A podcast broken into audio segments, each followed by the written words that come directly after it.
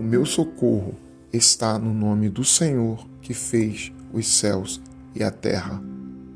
Este é o dia que o Senhor fez, alegremos-nos e regozijemos nele. O Senhor nos dá um dia de esperança e de confiança nele. É preciso que ouçamos a voz da palavra de Deus, que nos chama a um retorno, nos chama à conversão, nos chama a nos aproximar de Deus, nos chama a clamarmos a mão poderosa de Deus sobre nossas vidas. Deus está pronto a nos abençoar.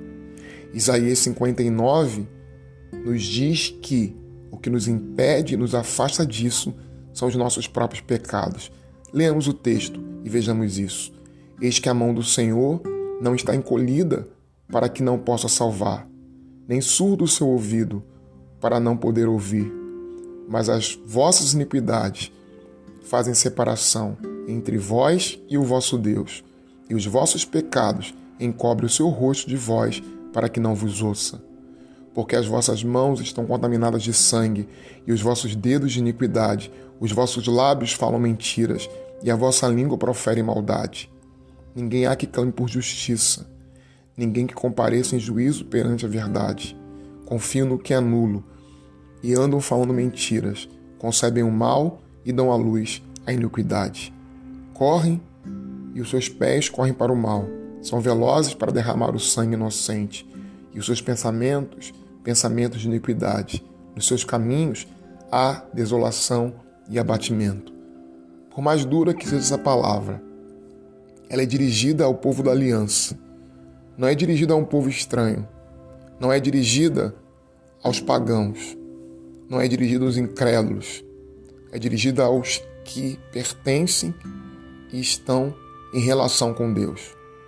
Porque é muito fácil para nós que pertencemos a Deus acharmos que não precisamos ser exortados, que não há o que melhorar, que não há o que consertar, sendo que a palavra de Deus constantemente nos chama ao arrependimento, à conversão, nos chama à mudança de vida, nos chama à confissão de pecados, nos chama a um retorno à palavra, à oração, à entrega total de quem nós somos a Deus. Nós não somos chamados para vivermos uma vida medíocre. Somos chamados para vivermos segundo o propósito de Deus. E para que isso aconteça, é necessário que tenhamos uma análise fria, concreta, daquilo que tem nos impedido de conhecer o Senhor e de ver Sua palavra. E profeta aqui de forma muito clara nos diz que são os nossos pecados. Mas eu quero atualizar, de acordo com o Novo Testamento, dizendo que não são apenas os pecados, são os pecados não confessados, porque os pecados confessados são perdoados. Os pecados confessados e abandonados são tratados pelo Espírito Santo como jamais tendo sido cometidos. De forma que agora a nossa reflexão deve ser: onde temos caído? O que tem nos afastado de Deus? Precisamos voltar para Ele e buscarmos a presença dEle, santificarmos esse dia a Ele.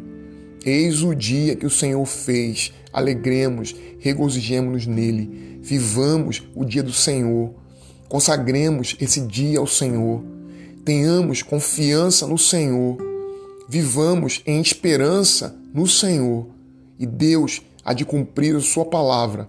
Deus é fiel, Deus é perdoador, Ele é misericordioso e bom. A nossa vida está nas mãos dele. Não há pecado que ele não possa perdoar, mas é preciso que também confessemos, nos voltemos para ele e ele se voltará para nós. Que Deus assim nos abençoe.